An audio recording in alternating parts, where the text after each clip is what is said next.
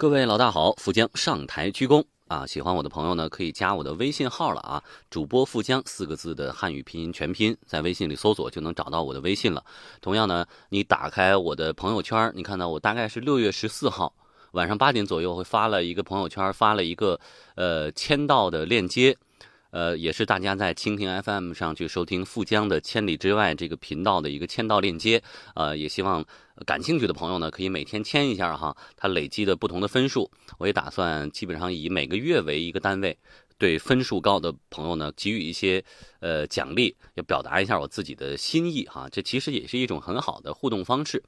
那么同时呢，在呃微信公众号、在蜻蜓 FM、在新浪微博也都可以搜索“杨富江”这三个字，白杨树的杨，丰富的富，长江的江啊，就可以找到我了。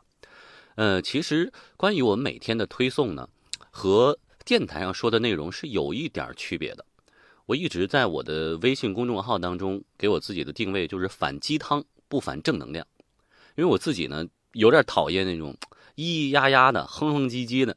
就说了半天，你也不知道他在说什么，反正就是惆怅啊，就怅惘啊，我就忧伤啊，或者等等等等说半天，无病呻吟，不知道说什么东西。其实我非常在意传递过程当中的这种信息或者干货的部分，能够对我自己或者能够对收听节目的人产生什么样的影响。我立志于把它做成一个是有内容的、是有文化的一个声音。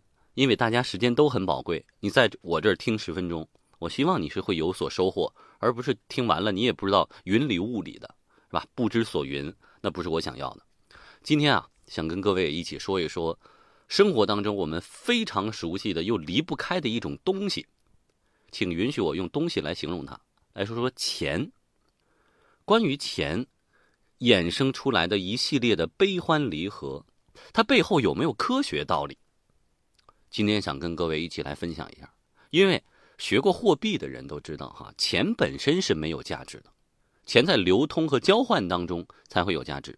因为你就说这一张张纸，就垫桌角也可以啊，冬天烧着取暖也可以啊，是吧？它摆在桌上是没有任何的价值的，没有物理价值，但是它有交换价值。所以我们来说一说钱背后的科学秘密，不是本能，但是胜似本能。金钱的真相是什么呢？心理学家施瓦布做过一个很有趣的实验，他要求啊，人们尽可能时间长的挂在一根单杠上。体育课啊，我们都做过这样的运动，单杠悬挂，你看能挂多久？结果呢，心理学家跟他说，你尽可能看最长能挂多久啊？平均每个人能挂四十五秒就受不了了，就掉下来了。如果呢？他用心理学上的催眠术来暗示增加人们的力量，那么他发现悬挂的时间增加到了七十五秒，哎，由普通的激励四十五秒到催眠术七十五秒，增加了三十秒的这样的一个增量。这个时候他拿出三十美元，他说：“你如果能打破前人的记录，这三十美元就给你。”结果他发现人们平均可以悬挂一百一十秒，从。四十五秒到一百一十秒，什么概念？也就是说，金钱的力量可以促使人们发挥出二点五倍的潜力。我们有很多其他的驱动力，比如说食物啊、爱情啊、社会关系啊，或者健康等等。但是跟金钱不一样的是什么？那些东西是与生俱来的。你对食物的渴望，是吧？你对爱情的渴望，你对。这个社会关系的承认，对健康的渴望是与生俱来的，是保存在我们人类的基因当中的。但是，金钱不是你与生俱来的追求，因为人在幼年时期是不会追求金钱的，对吧？我们抓周的时候很难能抓到金钱吧，都是抓糖果呀，抓一个好看的布娃娃，是不是？说明金钱不是与生俱来的追求的本能。即便到现在，我们发现一些与世隔绝的原始社会。这个生存的这种形态的人们当中，他对于金钱也是没有渴望的，他对金钱没有欲望，也不在乎金钱的存在。所以从这个角度来说，金钱呢其实不是人类的本能。但是很多时候，人们会放弃那些真正有进化意义的本能需要，比如说食物、社会关系、健康的这些追求，转而追求金钱。为什么呢？因为金钱的象征意义可以给人带来安全感带来保护，导致人社会地位的提升。因此，对金钱的追求并不是本能，但是可以替代人们本能的需求。这就是说，有一沓钱放到你桌上，你虽然没去花它，它也是有价值的。为什么？因为这一沓钱放在这儿，你有了安全感，你觉得你有了保护，你觉得你有了社会地位，对不对？给你的这种心灵上的安抚，这就是金钱的巨大作用。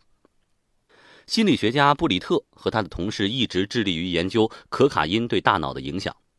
二零零一年，他们发现金钱的奖赏会激活福格核、豆状核下延伸的杏仁核和匡回这些脑区，而这种大脑激活模式跟瘾君子注射的时候是一样的。哎，刚才我们用了很多医学上的术语，大脑当中那些区域，金钱给他们带来的刺激和瘾君子。接受毒品时候带来的刺激有相似的地方，你这么看，你可以理解为金钱是一种可以让人成瘾的药物。这似乎在医学的角度，一定程度上可以解释金钱的巨大魔力。你为什么那么爱钱？因为它给你大脑的某种刺激，某种程度上和吸毒是一样。而之后，实验证明，金钱啊，不仅仅能刺激你的大脑，还能降低你对痛苦的感受。增加你对痛苦的耐受力，甚至呢还能够帮助抵御社会关系破裂给心灵上带来的疼痛。一些观察家认为说，这个结论可以解释心理伤害的法律赔偿，提供了很好的依据。因为在过去，比如说人们遭受了其他人的侮辱、诽谤的时候，有些人说我要求经济上的赔偿，但这种要求你觉不觉得听起来是不合理的？你心理上受到伤害。我给你钱怎么能够补偿呢？说不通啊！但是我们发现，提供了这样的证据以后，你就能够理解了，原来金钱是可以缓解人的痛苦的。金钱能够降低我们感受到的痛苦，可是另一方面，金钱也可以剥夺你的快乐。二零一零年八月份，来自比利时的心理学家的研究发现，说那些薪水比较高的员工。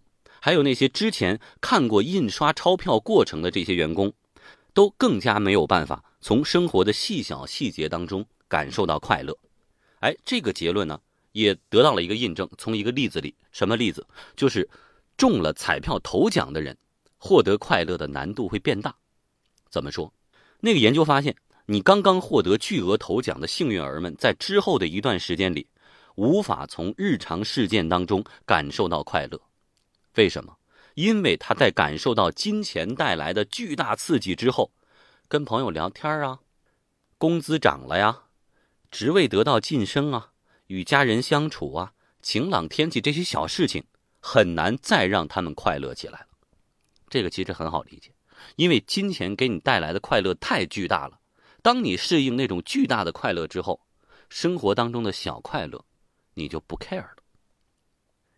所以我们说。金钱像是麻痹感受的一种药，虽然可以降低我们的苦痛，但是也会降低我们感受到的喜悦。对于一个太有钱的人来说，物质上的那些小满足不会让他们感到快乐。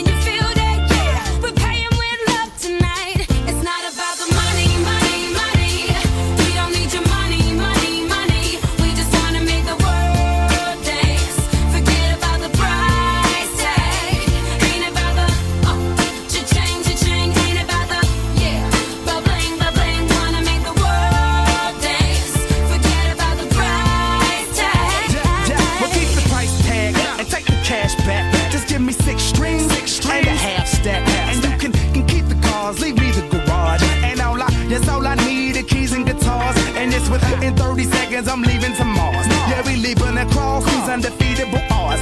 It's like this, man, you can't put a price on the life. Nah, we do this for the love, so we fight and sacrifice every night. So we ain't gonna stumble and fall, never. Waiting to see us in the sign of defeat. Uh-uh. So we gon' keep everyone moving their feet. So bring back the beat, and then everyone sings. It's not about the money, money, money. We don't need your money, money, money.